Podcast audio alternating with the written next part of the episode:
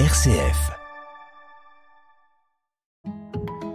10h, 11h, prenez-en de la graine avec Melchior Gormand. Et oui, prenez-en de la graine, c'est votre émission du vendredi consacrée au jardinage sur RCF pour apprendre à bien s'occuper de son jardin, de son potager, de ses plantes, tout en prenant soin de la planète. Alors vous avez une question, bah, vous venez à l'antenne au 04 72 38 20 23 ou par mail à direct.rcf.fr et notre invité du jour, en l'occurrence Pascal Aspe, va répondre à toutes vos questions. On y va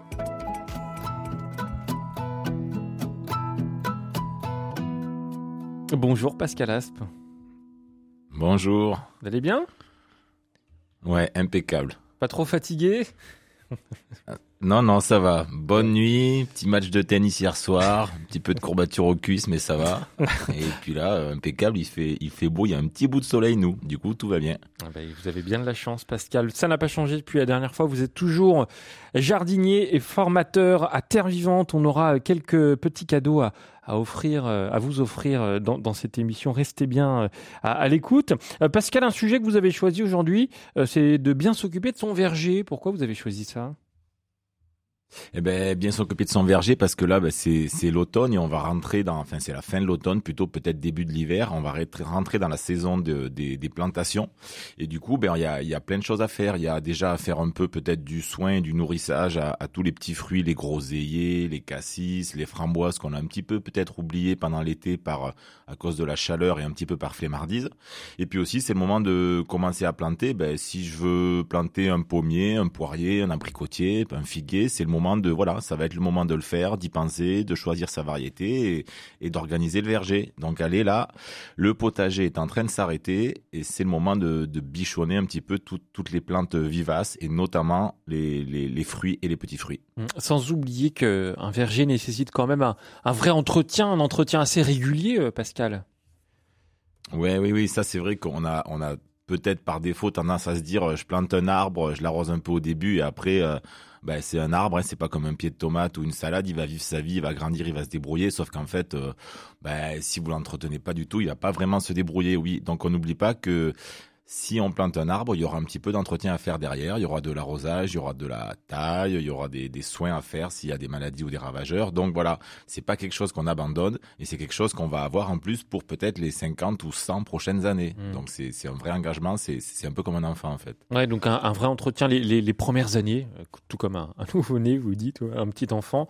Et après, après ça passe tout seul, ça va, c'est euh, ça nécessite ouais, peut-être moins d'entretien? Ah oui, alors c'est sûr que ça nécessite moins d'entretien que, que, le potager où faut venir régulièrement et, et tout ça. Après, c'est surtout sur les arbres fruitiers, effectivement, les premières années. Après, quand ils commencent à être grands, majestueux, bien implantés, c'est vrai qu'il y a un petit peu moins de soins réguliers à faire parce que, bah oui, ils vivent leur vie, ils sont bien enracinés en profondeur. Donc voilà, les soins sont un petit peu plus allégés, mais il y en a quand même à faire. Donc on n'oublie pas. Au début, on n'oublie pas que les premières années, allez, les trois, quatre, dire les trois premières années, il faudra pas oublier de l'arroser régulièrement, un arbre que vous avez planté cet automne, pour qu'il puisse pousser. Si vous oubliez de l'arroser, il va pas pousser. Et du coup, vous allez vous poser plein de questions. Euh, comment on le taille euh, Est-ce qu'il est malade et tout ça Mais il faut, avant de le tailler et avant qu'il soit malade, il faut d'abord qu'il pousse, quoi. Donc, mmh. on n'oublie pas, un arbre, les premières années, ça s'arrose, quoi qu'il arrive. Mmh.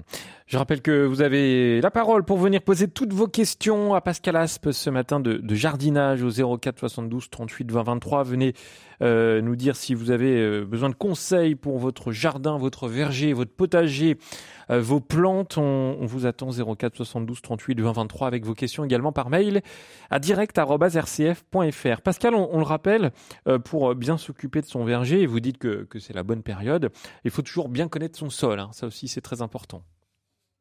Oui, oui, oui, c'est super important. Et, du coup, il y a, y a, un critère qui était très important, on va dire, dans le verger et dans la connaissance du sol, c'est le bon choix des, des, des porte-greffes. Donc le porte-greffe, vous savez, par exemple, vous voulez manger, euh, je sais pas, une variété de poire qui vous plaît ou de pommes.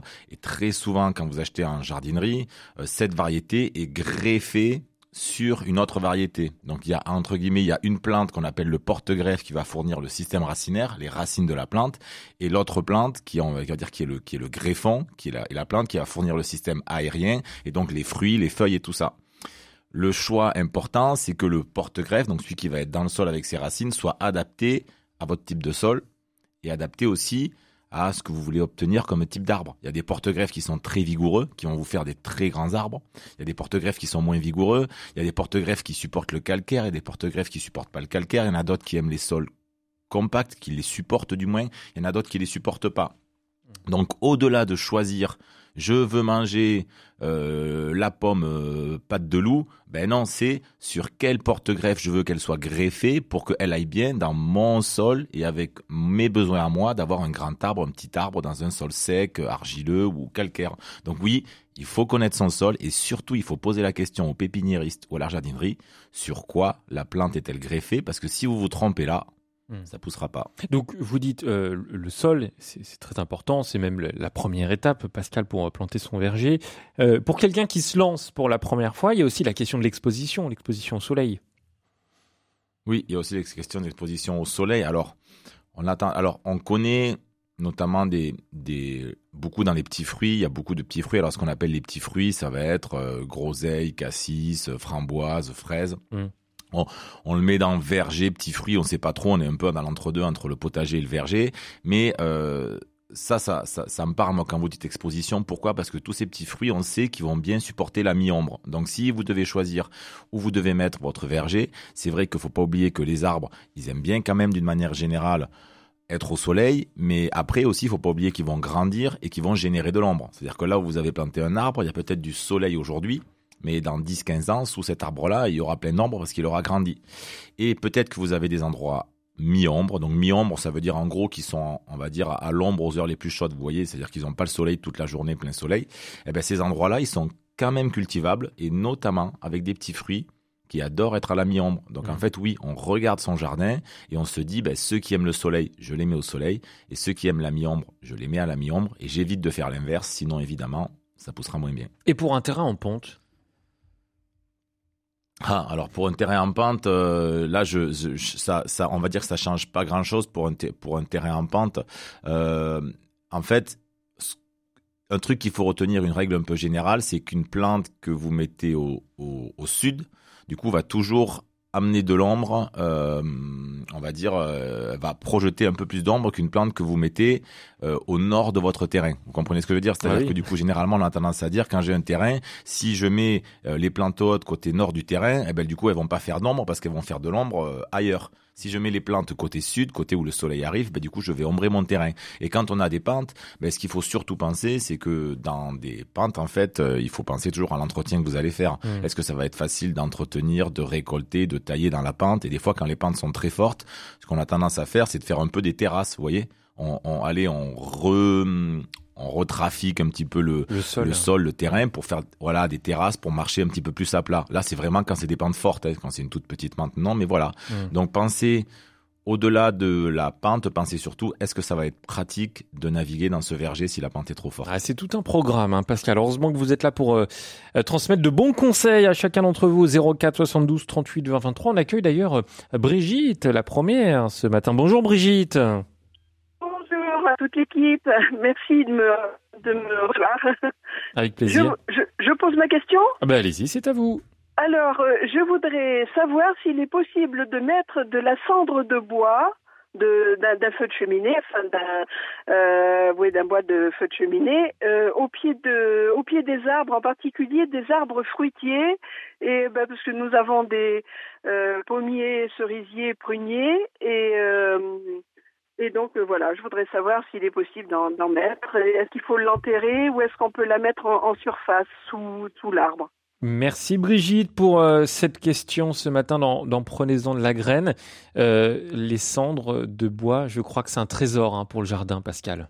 Oui, oui, oui, on va appeler. C'est carrément un trésor. C'est une espèce, on va dire, d'or, gris euh, pour le jardin. Alors la cendre, ça va être composé de quoi? Dans la cendre que vous allez récupérer de votre cheminée, que vous allez mettre euh, dans votre jardin, elle va être riche en calcium et riche en potasse. Donc le calcium, ça va apporter, c'est un des acteurs de, de, de, la fertilité. Donc du coup, c'est intéressant d'en avoir.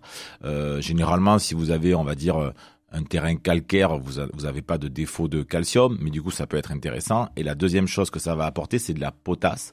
Et la potasse, donc vous savez, c'est quand vous regardez des engrais, généralement un engrais en, jardin, il y a souvent écrit NPK. Vous voyez, NPK, N c'est l'azote, P c'est le phosphore et K c'est la potasse. Et du coup, ça vous dit la valeur de l'engrais dans chacun de ces éléments-là. Eh bien, votre cendre, elle est riche en potasse et la potasse, ça aide à la formation des fruits et des racines. Du coup, c'est hyper intéressant de le mettre au verger et au potager aussi parce que ça va donner aux arbres un peu plus de potasse pour qu'ils forment euh, leurs fruits et leurs racines. Donc du coup, oui, c'est intéressant d'en mettre. Dans comment on en met? Ah oui, bah, ça aussi. On fait attention à quoi? À deux choses. On fait attention à ne pas en mettre trop. Sinon, déjà. ça va l'étouffer. Euh, on dit Ouais, alors surtout si en fait il y a, y a deux grosses précautions. Un, c'est si vous avez un sol argileux très compact. hein. donc rappelez-vous, si vous avez un sol argileux, il est très compact, il a peu d'air. Et si vous rajoutez de la cendre, qui est déjà un élément très fin, dans un sol qui a peu d'air, vous risquez ben, de boucher le peu de trou qu'il y a et de le compacter. Donc si déjà vous avez un sol lourd, méf- méfiez-vous un petit peu de la cendre. Euh, ensuite, euh, comment on l'apporte? Généralement, on a tendance à dire c'est une à deux poignées par mètre carré. Donc vous- voilà, vous dosez une à deux poignées. Si vous en mettez trois, vous en mettez trois, quatre, c'est pas très grave. N'allez pas en mettre 40. Et ce qu'on fait généralement, c'est on la saupoudre et c'est important de la griffer. Donc du coup, vous devez l'étaler un petit peu partout et de la griffer avec un petit croc, avec une petite griffe pour un petit peu l'incorporer au sol. Évitez de faire un tas. Donc vous pouvez la mettre. Il faut pas la mettre en excès. Il faut griffer et surtout, n'oubliez pas que chez les arbres, la plus grande efficacité sera si vous mettez la cendre à l'aplomb des branches. Si vous mettrez la cendre près du tronc, il a pas énormément de racines efficaces près du tronc. Ces racines efficaces qui absorbent, elles sont plutôt à l'aplomb de sa couronne. Vous voyez, quand vous regardez un arbre, il a des branches qui sont à une certaine euh, distance du tronc. Ben, vous vous mettez sous ces branches-là, et du coup, c'est là logiquement qu'il faudrait mettre la cendre. Donc après, ben, vous répartissez la cendre tout au long du bout des branches, là en faisant un grand rond autour de votre arbre. Vous la gratouillez un peu dans le sol, et puis voilà, ça ira bien. Voilà, donc Brigitte, foncez. hein. Allez-y avec vos cendres, il n'y a pas de problème. Euh, les cendres des, des arbres, bien sûr, ou du bois. Euh, combien de temps peut-on les garder, ces cendres, dans, dans un pot, par exemple, euh, avant de les mettre? Est-ce Oh, que ça se... À ma connaissance, Ouais. ad vitam aeternam. Ouais, c'est ça. Bon, Ah merci, ouais. merci. Bon, oui, Pascal, allez-y. Je vous coupe la non, parole. non, il y a, y y des gens, j'y pense comme ça, qui, qui font ce qu'on appelle de, des fois de, de l'eau de cendre, c'est-à-dire qu'ils mettent de la cendre dans, dans l'arrosoir, ils remplissent Ah. l'arrosoir d'eau, ils touillent un petit peu et ils arrosent en fait avec cette eau euh, du coup de cendre, ce qui ouais. permet, ce que du coup ça rentre, voilà, que ça rentre un petit peu plus rapidement dans le sol. Merci Brigitte pour votre appel au 04 72 38 20 23. On va continuer avec euh, Marie. Bonjour à vous Marie. J'adore ça. J'adore entendre la sonnerie. Ma- Marie, vous êtes là? Oui, oui. Ah, bien, bienvenue, on vous écoute. Oui, bonjour. Euh, Bonjour. Bonjour à toute l'équipe. Voilà, vous parlez de faire pousser des arbres. Moi, je voudrais me débarrasser d'arbres. Ah, bah, pourquoi? Je vous explique. J'ai un terrain, moi, qui est déjà très fourni en arbres, mais ce qui se passe, c'est qu'il y a des mycocouliers qui se sèment spontanément. Et quand un mycocoulier commence à pousser, il fait 5 cm hors du sol et il a déjà 15 cm de racines. Et c'est insupportable, on n'arrive pas à les extirper. Alors moi, je voudrais un moyen écolo, un moyen euh, sans, sans danger, pour essayer de me débarrasser de ces multiples mycocouliers. Il y en a de partout et je ne suis pas la seule. Il y a tout un tas de personnes autour de moi qui ont des jardins et qui trouvent que c'est une espèce qui vraiment nous envahit. Mhm. Après, euh, après, ça fait trop. quoi. On ne peut pas tout faire pousser. hein. Merci Marie pour cette question. Et Merci. ils, ils- ils- ils viennent dans le gazon ou ils viennent dans le, dans le potager, les micoucouliers là? Ils viennent partout, où, y compris dans le chemin. euh, ça pousse tout seul et ça pousse extrêmement facilement. Voilà. Il y en a partout. Eh oui, partout. oui, mais- Là, là, en fait, vous avez un peu le même, euh, la même chose. Vous savez, dans des gens qui ont des, des frênes, par exemple, autour de leur jardin, c'est un petit peu pareil. C'est des plantes qui se ressèment très bien, qui sont des espèces de, de, de voilà, de, qui se ressèment partout, qui sont un petit peu pionnières et qui ont tendance du coup à énormément germer un petit peu dès qu'il y a de la place. Donc malheureusement, là, euh, ça fait partie euh, de ce qu'est le micoucoulier, de, euh, ben oui, de se ressemer spontanément et de germer facilement un petit peu partout. Donc ça, ça va être un truc qui va être très difficile à, à, à- à gérer. Euh, la solution, euh, on va dire, un peu euh, ultime, ça va être quoi? Ben, d'éliminer, euh, moi je dis pas qu'il faut faire ça, hein, d'éliminer le pied mère, c'est-à-dire trouver les arbres qui envoient des graines et du coup couper les arbres qui envoient des graines, ça c'est la solution, au moins c'est sûr vous avez plus de graines. Après sinon, ben, c'est réagir assez vite en fait, ça veut dire que dès que vous voyez la petite, le tout petit micoucoulier, euh, même avant qu'il fasse vos 5 cm là, c'est de suite venir le couper, l'arracher, etc. pour le- l'enlever, mais malheureusement, ça, ça fait partie de ce qu'est le micoucoulier, de se ressemer spontanément, facilement. Donc là, euh, ce que vous demandez, c'est pas que c'est l'impossible, mais c'est que soit il faut couper la base du problème, donc les arbres qui envoient des graines, soit il faut passer son temps à les déraciner, mais pas d'autre solution, si ce n'est de pailler le jardin. Ah, Pailler le jardin pour éviter. On en revient toujours à la Ah même ouais, chose. le paillage, hein, bah oui, non, mais c'est le paillage. Vive le paillage. Euh, ouais, vive le paillage. Mettre du paillage au moins dans le potager pour couvrir le sol, ce qui va diminuer un peu les germinations et du coup au moins vous paillez votre sol. J'ai l'impression, à- je sais pas d'où vous venez exactement, mais à l'accent j'ai cru entendre une pointe euh, sudiste. Béziers. Et en plus vous avez dit- Un baiser, oui. voilà, vous avez dit le micoucoulier, donc voilà, le micoucoulier c'est un méditerranéen.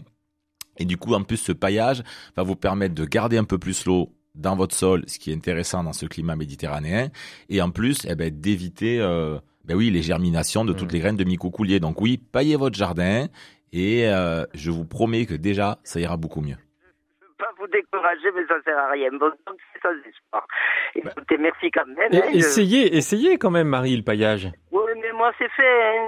c'est, pas Ouais. de partout. Mais je vous dis, il pousse euh, au milieu du chemin qui est avec des graviers et de tout. Alors, Ah, ben oui. Il pousse partout. Mais ça, c'est- Et, et tout Hmm. le quartier, c'est pareil, parce qu'il y a des micocouliers, des grands micocouliers partout. Il y a la ville qui en a mis aussi dans certains trucs, il y en a partout.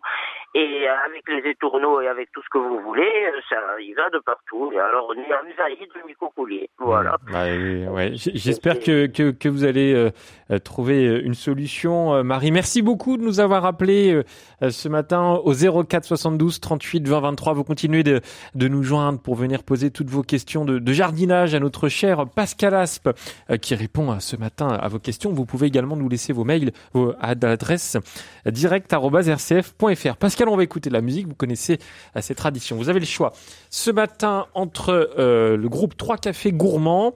Vous avez le choix entre un superbe duo Vianney et Ed Sheeran ou alors avec une nouvelle chanson de Christophe Willem qui cartonne en France. Alors on va dire Christophe Willem pour la musique et je commande à Nico un café gourmand pour le studio. Ah bah moi aussi. Allez, on écoute Christophe Willem tout de suite avec une chanson écrite par Slimane d'ailleurs. On vous attend 04 72 38 20 23 tout de suite. Tu sais, si je pars, je me souviendrai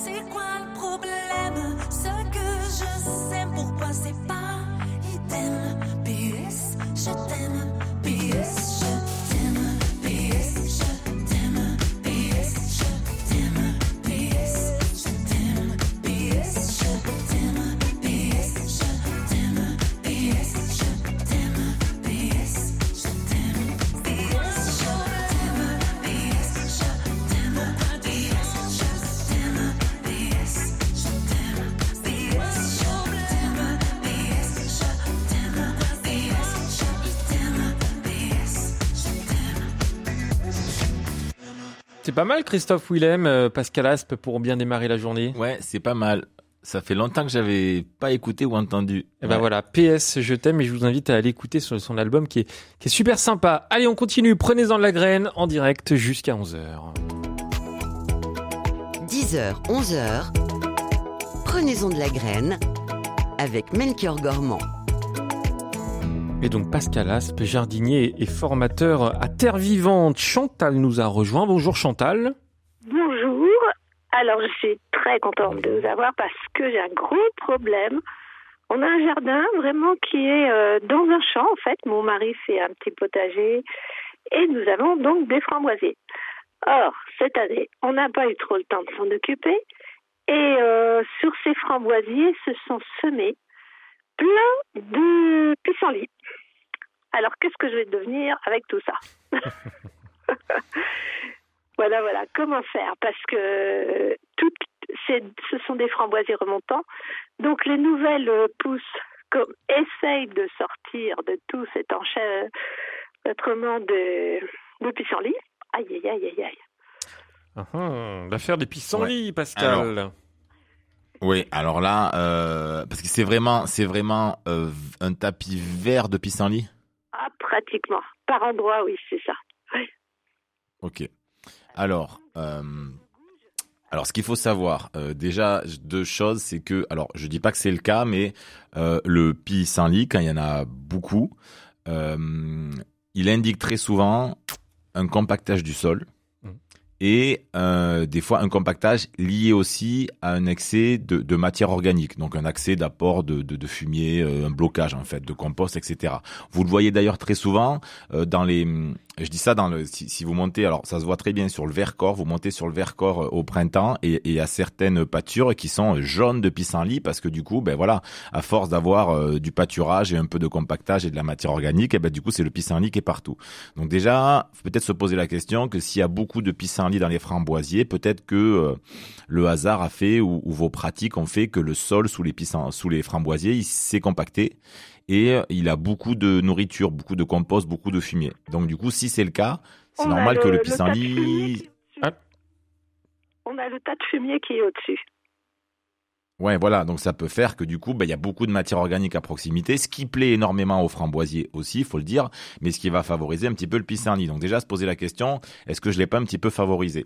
Ensuite, malheureusement là, pour l'enlever, l'enlever, vous n'avez d'autre choix que euh, de prendre une gouge. Donc, vous voyez ce que c'est une gouge? C'est un, ça, ça peut, Ah, enfin, voilà, un couteau désherbeur. C'est un peu comme une, voilà. Donc vous allez venir et vous allez devoir un petit peu sortir euh, les racines une par une euh, des pissenlits pour laisser un peu de place à vos framboisiers. Si vraiment c'est un tapis très compact. En faisant ça, vous allez en même temps eh ben, aérer le sol et du coup le décompacter, ce qui va un petit peu peut-être gêner euh, les futurs pissenlits parce que le sol sera moins compact, donc ça va moins les favoriser. Et puis surtout, et on en revient à l'éternelle question, Melchior, qu'est-ce qu'il faut faire? Il faut pailler, non? Il faut, il faut pailler. Il faut pailler. Pourquoi il y a les pissenlits? Parce qu'ils ont eu la place de germer. Parce que les graines qui étaient à gauche, à droite dans les champs ont trouvé un sol nu. Et du coup, qu'est-ce qu'ils ont fait? Eh ben, ils ont occupé l'espace. Donc, enlevez les, pissenlits, mais surtout, dès que vous pouvez, là, euh, pailler avec des feuilles mortes, avec du broyat de bois, avec du vieux foin. Pailler des gros paillages bien conséquents au pied de vos framboisiers. Euh, les jeunes pousses de, frambo- de framboisiers vont pouvoir sortir, il n'y a aucun problème, elles sont assez costauds. Mais comme le sol sera recouvert, les pissenlits ne pourront pas facilement germer. Donc voyez déjà, enlevez-les, méfiez-vous de la matière organique, aérez un peu le sol, mais surtout paillez. Bien souvent, on est trop enherbé. Pourquoi? Parce qu'on accuse à tort et travers la nature, mais très souvent c'est parce qu'on n'est pas paillé. La nature, elle est là, mais c'est normal en fait. Elle occupe l'espace parce que la nature a horreur du vide. Donc si on laisse un sol nu, c'est normal d'avoir l'occupation par quelqu'un d'autre. Bah voilà, Chantal, hein. on a Ah, percé le bah, mystère. parfait. Hein? Parfait, parfait. Eh ben, merci, merci. beaucoup. Merci à vous pour euh, votre appel au 04 72 38 20 23. Tiens, Pascal, on, on reste dans euh, l'histoire des framboisiers avec euh, une question de Janine qui nous dit, alors elle habite dans le Rhône, hein, euh, nous avons des framboisiers qui donnaient quelques framboises blanches en octobre. Quand faut-il les tailler et comment? Ça, c'est c'est simple, ça, pour vous. Alors, les framboisiers, là, euh, ouais, je sais pas s'ils ont tous perdu. On va attendre que ça soit l'hiver, qu'ils aient Mm. bien perdu leurs feuilles. Et il y a un critère assez simple pour le framboisier. Alors, euh, une, on va dire une pousse de framboisier quand elle a produit, elle sèche pendant l'hiver et à la fin de l'automne. Donc du coup, il y a un truc assez simple. Donc du coup, euh, il y a deux possibilités. Soit vous avez des framboisiers remontants. Des framboisiers remontants, c'est des framboisiers qui produisent deux fois dans l'année, généralement une fois fin de printemps, début d'été et une fois fin d'été l'automne. Et des framboisiers non remontants qui ne produisent qu'une fois. Les framboisiers non remontants, donc qui ne produisent qu'une fois, euh, la tige sèche en entier. C'est-à-dire que la tige, elle pousse, euh, l'année suivante, elle fleurit, elle produit, et après, elle sèche. Donc quand on a des framboisiers, on coupe à la base la tige qui est sèche. Quand on a des framboisiers remontants, les framboisiers remontants, eux, ils vont produire en deux séquences. La tige, elle va d'abord produire une année sur la partie d'en haut, et l'année suivante sur la partie d'en bas de la tige. Donc il ne faut pas couper la tige en entier. Donc il y a un truc très simple pour le framboisier, c'est vous prenez votre sécateur, tout ce qui est sec, vous coupez et vous coupez en descendant. Donc, vous voyez une tige qui est sèche en haut, vous la coupez en descendant par petits coups de 10 cm.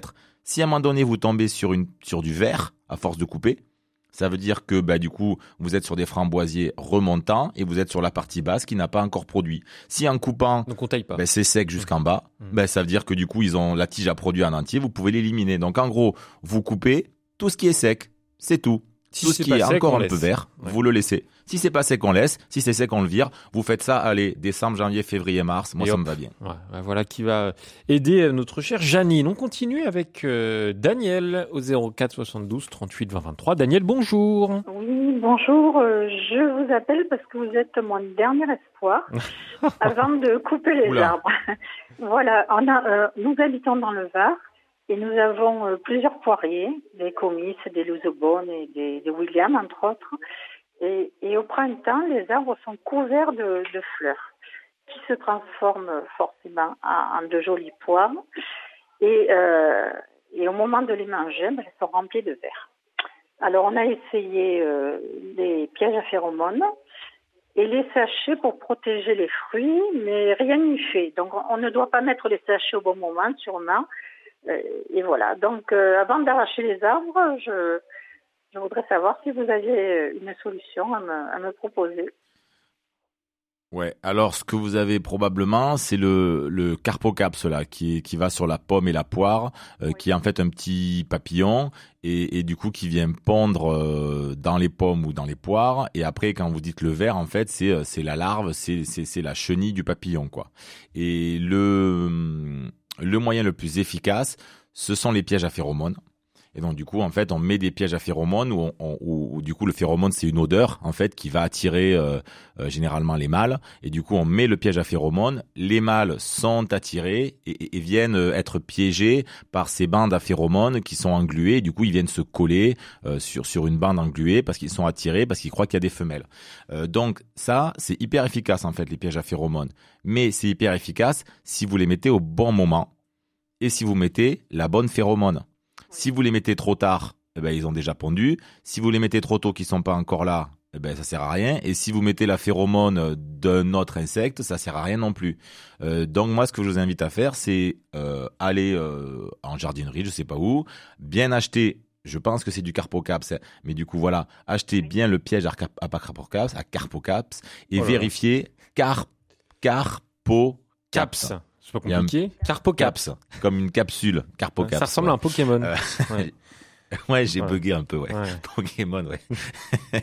Euh, et euh, à poser la, le piège au bon moment.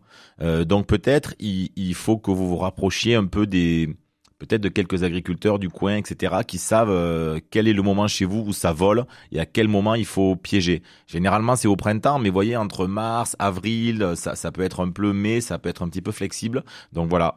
Donc, et si vous faites ça, je vous promets que ça marche à condition de mettre assez de pièges. Parce que si vous avez beaucoup d'arbres et beaucoup de papillons, par arbre ou- Et ouais.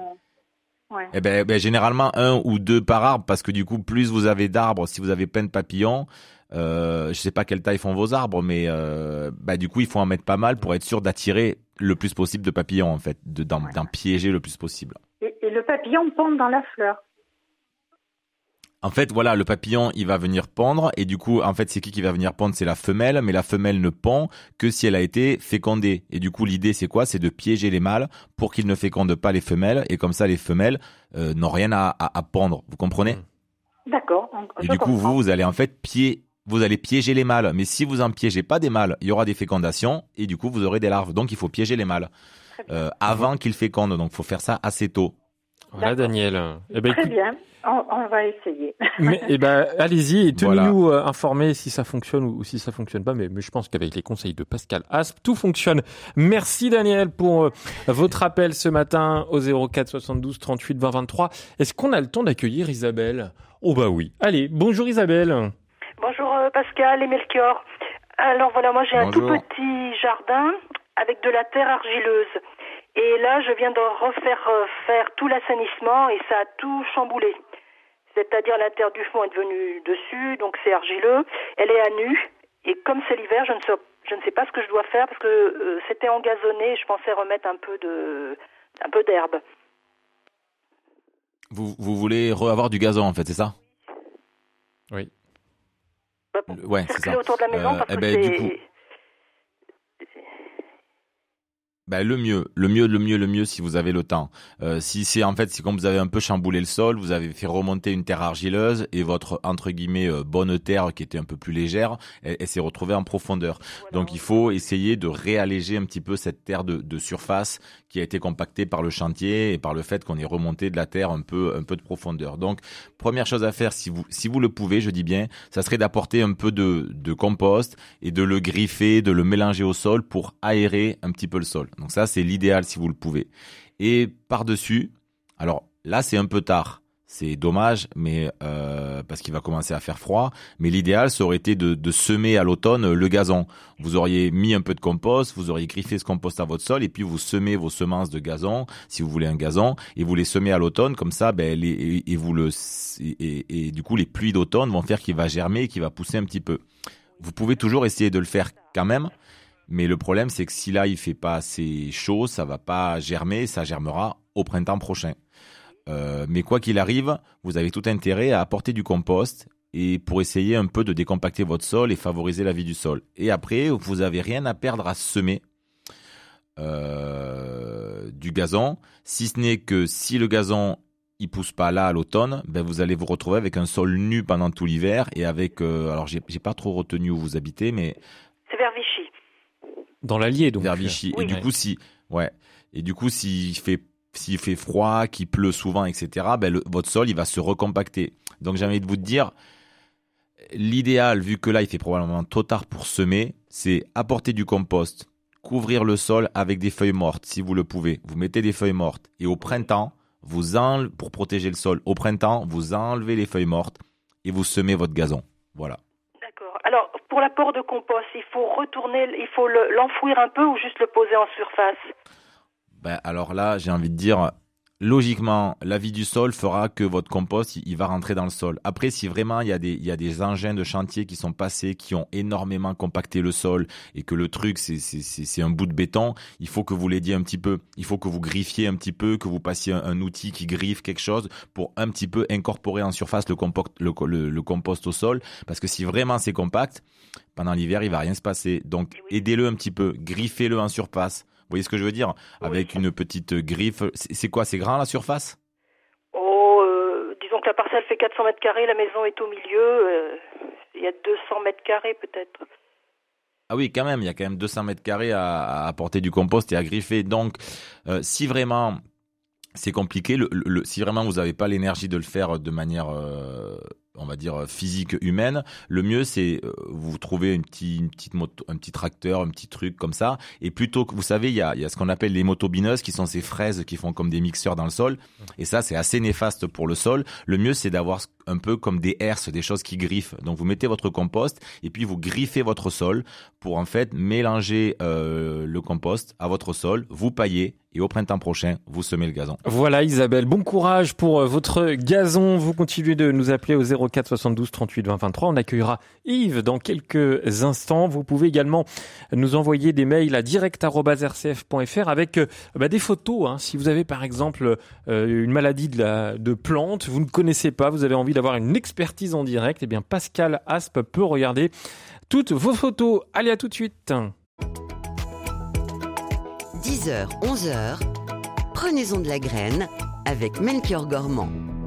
Et avec Pascal Aspe ce matin, vous êtes jardinier formateur à Terre Vivante. Alors, je l'ai dit tout à l'heure, enfin en début d'émission, Pascal, on a quelques cadeaux à offrir euh, ce matin à, nos auditeurs et notamment un, super livre euh, sorti aux, éditions euh, Terre Vivante, écrit par Alain Pontopidon, j'aime bien ce nom de famille.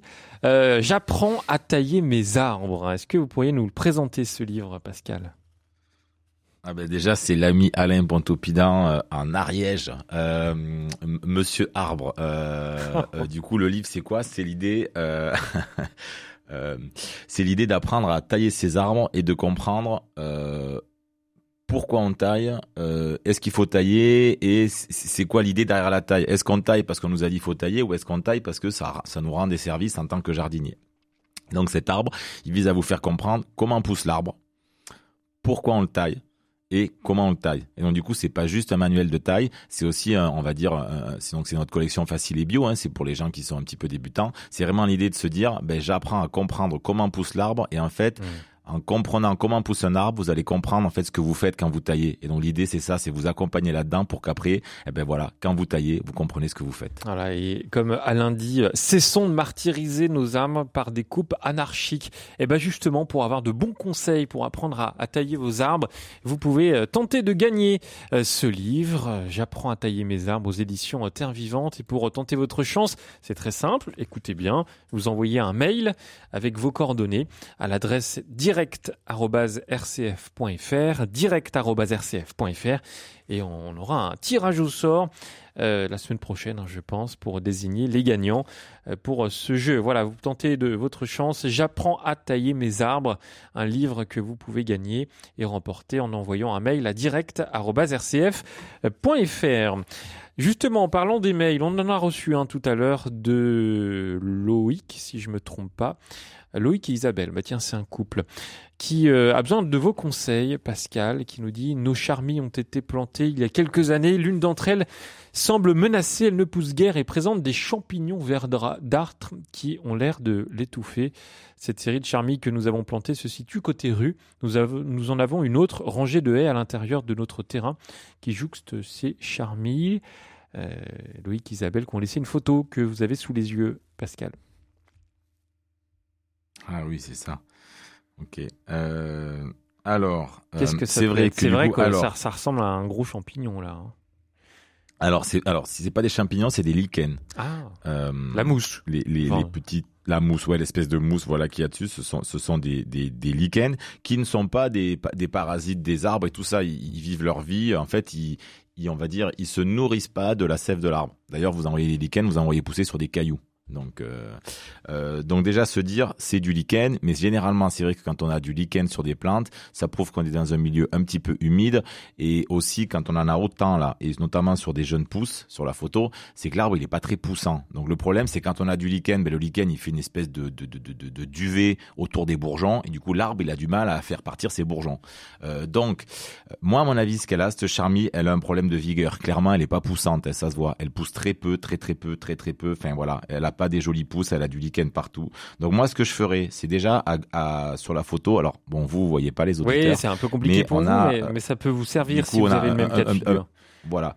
On a un petit plan pas très pas très pas très vigoureux et à droite on a du, du millepertuis mais un millepertuis euh, euh, ce truc là euh, Melchior je vous le dis parce que vous voyez la photo qui a les qui a les feuilles euh, euh, vertes Oui, là bien jolies sur la droite les feuilles opposées millepertuis qui fait plein de rhizomes. Et donc à mon avis s'il a mis des rhizomes un petit peu partout il va venir un petit peu gêner aussi peut-être les racines de la charmille. Donc moi ce que je ferais déjà c'est que je ferais la place autour de la plante en fait. J'arracherai un petit peu tout je désherberai je décompacterai le sol pour qu'elle reprenne un peu du gaz. Euh, je mettrai un petit peu de compost et peut-être que si ça suffit pas, en petite tentative, si vraiment ça pousse pas, je couperai, je raccourcirai la charmille quasiment au pied en lui disant, ben voilà, je te coupe ta tige et du coup, ce qu'il va falloir que tu fasses, c'est que tu repartes avec des nouvelles pousses. Mais du coup, elle va réagir, peut-être, elle va faire partir des nouvelles pousses plus vigoureuses et bien nourries où il y aura pas le lichen et avec un peu de chance, ça partira. Mais un, décompacter le sol pour qu'elle puisse faire sa place, deux, nourrir et trois, faire réagir.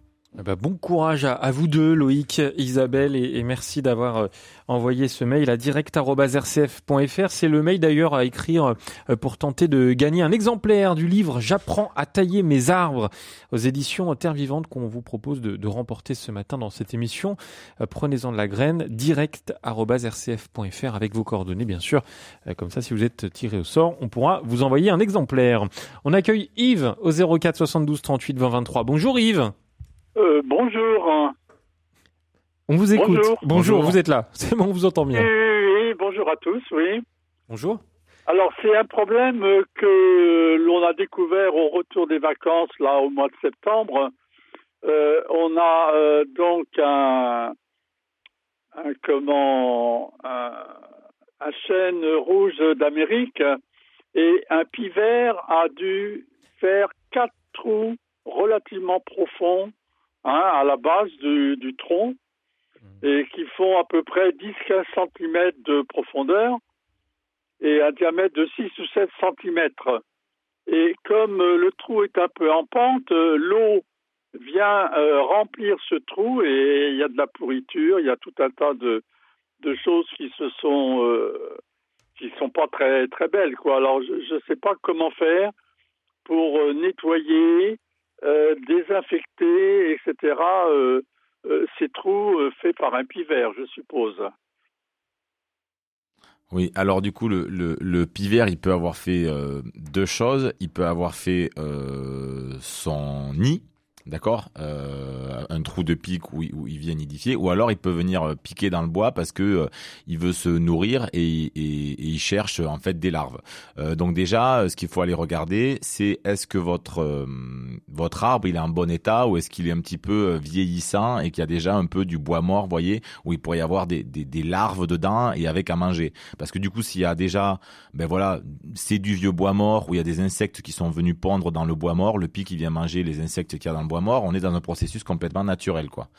Euh, ensuite, moi j'ai envie de vous dire, priori, L'arbre est, euh, est sain et le, le tronc était, était normal. Disons, il n'y avait pas de, de, de point particulier euh, de, vieillissement. euh, on ne sait pas. Et puis c'est la première Après- fois que ça arrive.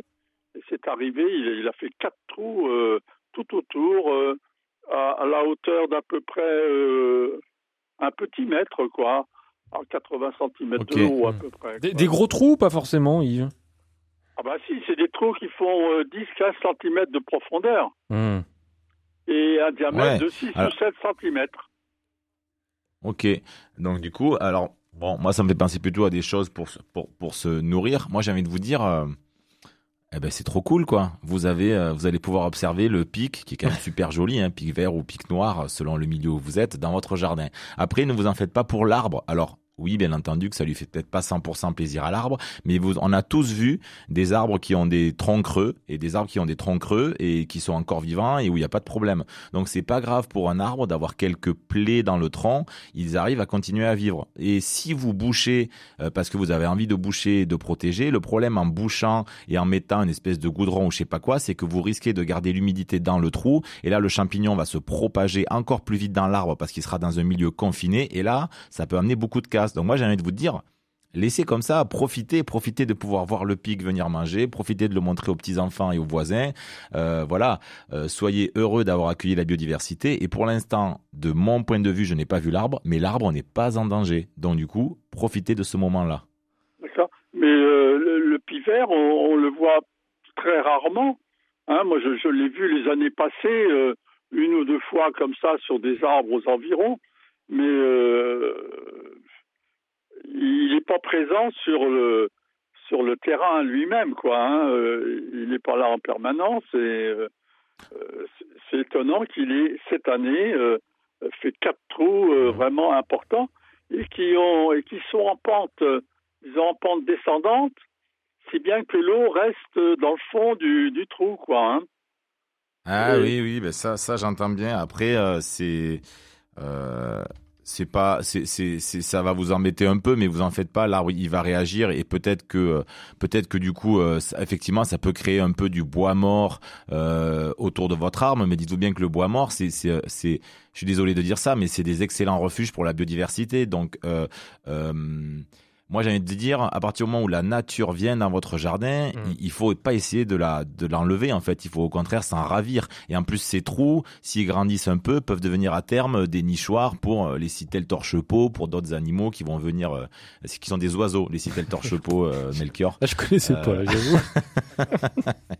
euh, qui vont venir dans ces trous-là peut-être des fois nidifier. Et donc j'ai envie de vous dire, oui, l'eau reste, oui, ça va faire peut-être un peu de bois mort, mais euh, moi j'en serais plutôt heureux de mon point de vue. Donc je ne peux pas vous donner le conseil de l'éliminer parce qu'on peut, non, on ne peut que être heureux de voir le retour de la nature dans les jardins. Qu'est-ce que vous dites, de, Yves de faire, euh, de faire euh, comment de, bah, bah, de boucher avec de l'argile, quoi, et puis des.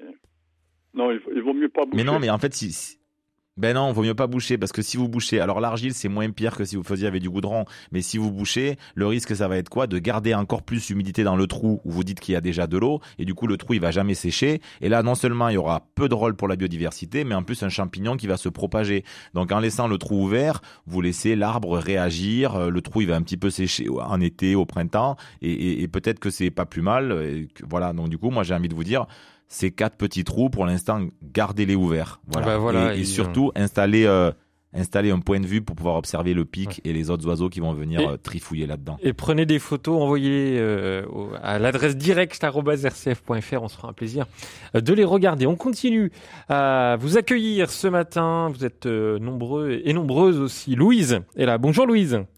Oui, bonjour. Merci de, Bonjour. merci de m'avoir euh, euh, sélectionné. Euh, Je vais vous laisser couper votre euh, radio derrière Louise, s'il vous plaît. C'est marrant, alors ça je le dis tous les matins, mais à chaque fois que vous passez à l'antenne, eh ben, vous ne coupez pas votre radio. Il faut couper oui, votre parce radio. reste, on reste à attendre le. Mais le je sais bien, oui. voilà. Moi, je vous appelle, s'il vous plaît. Je voudrais multiplier les oliviers. Je demande plein de conseils, mais je n'arrive pas. Jusque-là, euh, c'est c'est fichu. Ça, ça veut dire, euh, ça veut dire multiplier les oliviers. Vous voulez, vous à voulez. d'un- rameau, quoi. Vous voulez, en fait, vous voulez bouturer les oliviers, c'est ça? Oui, bouturé, marcoté, enfin une, une Ouais, b- solution pour faire des petits oliviers. Ah, Ok, donc en fait le bouturage ça marche très bien. Donc le bouturage ça consiste à, prendre un, bout de tige de l'olivier et d'en le mettre dans un mélange, dans un substrat, en espérant que du coup euh, il émette des racines et qu'on ait un nouvel olivier. Euh, généralement ça, ça se pratique en gros du printemps à l'automne. Là c'est un petit peu tard, donc on fait ça généralement du printemps à l'automne. Euh, donc il y a deux périodes possibles. On va dire le printemps sur des pousses très jeunes, vous voyez, qui viennent de pousser, et à l'automne sur les pousses que ça fait déjà un an qu'ils poussent, qu'on appelle des, des pousses outées, donc qui en gros qui ont passé le mois d'août et qui ont commencé à durcir un petit peu. Donc pour ça, qu'est-ce qu'il faut faire? C'est que l'année prochaine, vous venez prélever un peu quand vous pouvez, fin de printemps, début d'automne, les pousses de l'année les plus vigoureuses possibles. Donc vous prenez des belles pousses qui ont des, jolis diamètres, qui ont plein de feuilles, qui sont bien jolies. Faudrait qu'elles fassent au minimum, allez, euh, 30, allez, on va dire une trentaine de centimètres, quoi. D'accord? Euh, Vous prélevez ces pousses-là, et ce que vous faites, c'est que vous enlevez sur les deux tiers du bas, vous enlevez les feuilles, et vous enterrez ces deux tiers-là dans un mélange euh, terre-sable ou dans un, dans un terreau un petit peu drainant, un petit peu léger, un terreau de, de semi-ébouturage. Vous, vous enterrez, euh, voilà, vous mettez les plantes dans un pot, tac, vous enterrez les deux tiers d'en bas, vous laissez un tiers sortir du pot. Donc, vous voyez, si votre bouture fait 30 cm, 20 cm que vous enterrez, 10 cm que vous laissez en dehors du pot. Et après, si vous le pouvez, vous les arrosez avec quelque chose un peu enrichi en hormones. Alors, vous pouvez acheter de l'hormone de bouturage dans le commerce, qui est une hormone qui va favoriser l'apparition de racines euh, sur vos tiges. Sinon, vous pouvez vous préparer de l'eau de sol. Donc, de l'eau de sol, c'est quoi? Donc, c'est vous préparez, vous prenez un arbre, donc du sol, l'arbre, vous prélevez des rameaux, vous mettez quelques rameaux dans une bouteille pendant 2-3 semaines et les, les, les, les tiges de sol vont émettre de l'hormone dans l'eau parce que du coup c'est une plante qui bouture très bien le sol et après vous arrosez vos boutures d'olivier avec ça. Donc voilà, l'année prochaine, fin de printemps ou début d'automne, je prélève des pousses de 30 cm, je les enterre sur 20 cm, je laisse 10 cm en haut, j'arrose régulièrement et logiquement, ça devrait bouturer et vous pourrez avoir du coup l'année suivante un petit olivier à mettre en terre. Ok, quelle merveille. Ben voilà, Louise. Allez, ben c'est à vous de jouer Ça et, et on vous souhaite euh, bon courage pour euh, pour faire tout cela. Vous continuez de euh, nous appeler au, au 04 72 38 20 23 et puis je rappelle Pascal que ce matin euh, on vous fait gagner quelques exemplaires d'un très beau livre réalisé par Alain Pontopidan sorti aux éditions Terre Vivante. J'apprends à tailler mes arbres, les arbres fruitiers ou même les arbustes. C'est facile et puis surtout euh, c'est bio. C'est un petit manuel de, de taille douce où vous retrouvez beaucoup de conseils. Pour tenter votre chance, euh, vous envoyez un mail à l'adresse direct@rcf.fr, direct@rcf.fr et surtout n'oubliez pas vos coordonnées. Prenez-en de la graine avec Melchior Gormand. Ça va Pascal, vous êtes en forme? Ouais, carrément. Vous, au fur et à mesure de l'émission, je me réveille de plus en plus. Oui, je vois ça. Mais c'est grâce, c'est grâce au café gourmand que vous avez eu tout à l'heure. Allez, Claudine euh, nous a rejoint. Bonjour Claudine. Ah, bonjour, je vous salue bien tous Bonjour. et je dois dire à Pascal que je fais partie de Terre Vivante depuis sa création et que j'ai Ah, beaucoup ben, appris. euh, Merci beaucoup. Du coup, vous êtes abonné au magazine Les 4 saisons, Ah oui, oui, oui, bien sûr. peut-être. Et j'ai toujours l'agenda sous les yeux. Alors, Parfait. je voulais vous dire que Allez-y, allez-y Claudine, oui. j'avais un problème avec les agaves du jardin. J'ai un jardin, un jardin euh, boisé, euh, cultivé de d'un demi hectare en garrigue, et que dans le sur le canton de Sijan, on a de graves problèmes avec les agaves, qui tombent les uns après les autres. Allô? Oui, oui, on vous écoute. euh, Alors- Oui, oui, on vous écoute. Attentivement. on, a pensé que c'était dû à la sécheresse parce qu'il a fait vraiment très chaud pendant les mois de juillet et août. Et puis finalement, quand on a enlevé ces agaves qui étaient mortes, des agaves qui faisaient près de 2 mètres de haut, c'est déjà pas facile à gérer. Et alors on, on s'est aperçu que dans les racines, il y avait un adulte, un insecte adulte et des larves. Hmm. Et Bah à oui. force de chercher, on a appris que c'était le charançon de l'agave qui les avait détruits Bah parce ouais. que les, ça. larves mangent les racines, évidemment. Oui. Bah ouais. Alors là, du coup, auprès de ça, Montpellier qui nous a dit que il y avait ce problème dans les trois départements Pyrénées-Orientales, Aude et Hérault. Alors qu'est-ce qu'on peut on faire euh, faire. Qu'est-ce qu'on peut faire, Pascal? Ouais, alors, alors moi je suis pas spécialiste de ça, mais euh, de, de, de mémoire, euh, le charançon de la gave, il, il- alors il est introduit, je crois, à Amérique du Sud, euh, bon je sais pas trop d'où exactement, peut-être euh, Mexique ou truc comme ça.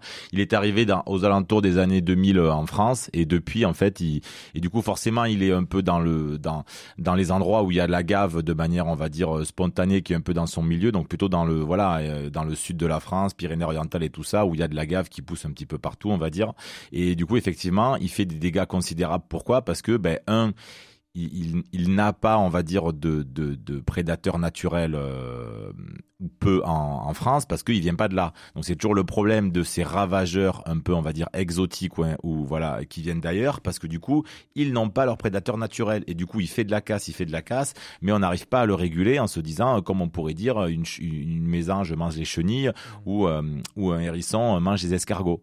Euh, donc du coup, difficile à réguler. Il y aurait à ma, j'ai envie de dire, il y a probablement des, des, peut-être des pièges à phéromones ou des ou des nématodes. Donc du coup, le piège à phéromones, on a déjà expliqué dans l'émission ce que c'était. Euh, il existe peut-être des nématodes. Donc des nématodes, c'est des petits vers microscopiques euh, qu'on utilise énormément en lutte biologique, euh, qui viennent en fait parasiter les larves. Donc c'est ce que vous utilisez des fois, par exemple, pour la pyrale du buis. sur les larves, on pulvérise un bacille qui est, qui est un petit, on va dire, un, un- un petit être vivant qui va venir parasiter la, la, la larve et la tuer. Euh, et ben du coup, peut-être. Alors là, moi, malheureusement, je peux pas vous répondre vraiment parce que je suis pas Ah oui. spécialiste de ça. Mais à mon avis, il existe des nématodes euh, que vous pouvez utiliser en lutte biologique pour du coup parasiter les petites larves euh, de ce charançon et tuer les larves. Après. euh, c'est un peu comme toutes les espèces, euh, nouvelles espèces ravageurs invasives. La lutte, elle est un petit peu des fois euh, compliquée parce que eh ben voilà, euh, il suffit qu'on en laisse un petit peu à gauche à droite et ça repart.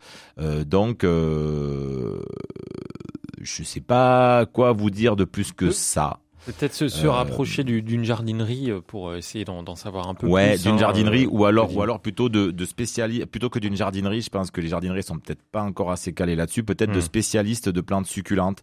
Donc il faudrait trouver quelqu'un qui est spécialisé en, en Hmm. plantes grasses, en cactés et tout ça, et aller les voir. Alors juste, je le dis parce que euh, peut-être vous pouvez appeler. Je sais pas s'ils répondent. Le domaine du Rayol, domaine d'une- du Rayol, c'est à, côté de Toulon, c'est au Rayol Canadel, c'est euh, le jardin des Méditerranées qui a été mis en place par Gilles Clément, où vous avez dedans plein de palmiers, il y a plein de plantes de des écosystèmes méditerranéens, il y a des plantes australiennes, etc. Et ils ont beaucoup de palmiers, d'agaves, et ils ont probablement réfléchi à la gestion de ça parce que eux, ça fait partie de ce qu'ils mettent en avant et de ce qu'ils gèrent. Donc peut-être allez voir sur le site du Rayol, domaine du Rayol, R-A-Y-O-L.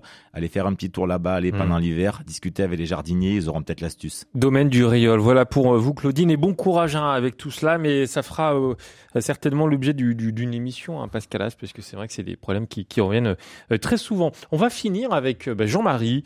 Jean-Marie, vous êtes le dernier auditeur ce matin à passer à l'antenne. Bonjour Jean-Marie. Oui, bonjour. Alors, je veux dire que je suis de formation, je suis paysagiste et que j'ai en même temps fait une formation à la permaculture et je voulais juste apporter un éclairage différent, enfin un tout petit peu différent avec ce qui a été dit par rapport au pissenlit dans les framboises tout à l'heure. Oui. En fait, il faut savoir que, comme l'a dit l'intervenant, la nature vous renseigne très sérieusement sur votre sol. C'est-à-dire qu'en fonction des plantes qui- sauvages qui poussent dans votre sol, c'est une très bonne indication sur le sol et sur les problèmes de votre sol. Et quand la, la nature vous envoie des plantes à pivot, ça veut dire que votre sol est compacté. Et elle, elle le décompacte en mettant des racines en pivot. Donc la première chose à faire, c'est surtout ne pas enlever ces pivots qui vont, euh, en se décomposant, amener de la matière euh, dans le sol, Organique. en profondeur. Et la deuxième chose, c'est que le pissenlit en lui-même est une plante tout aussi vertueuse que l'ortie, parce que c'est une plante qui fixe au moins quatre ou cinq éléments nutritifs dans le sol.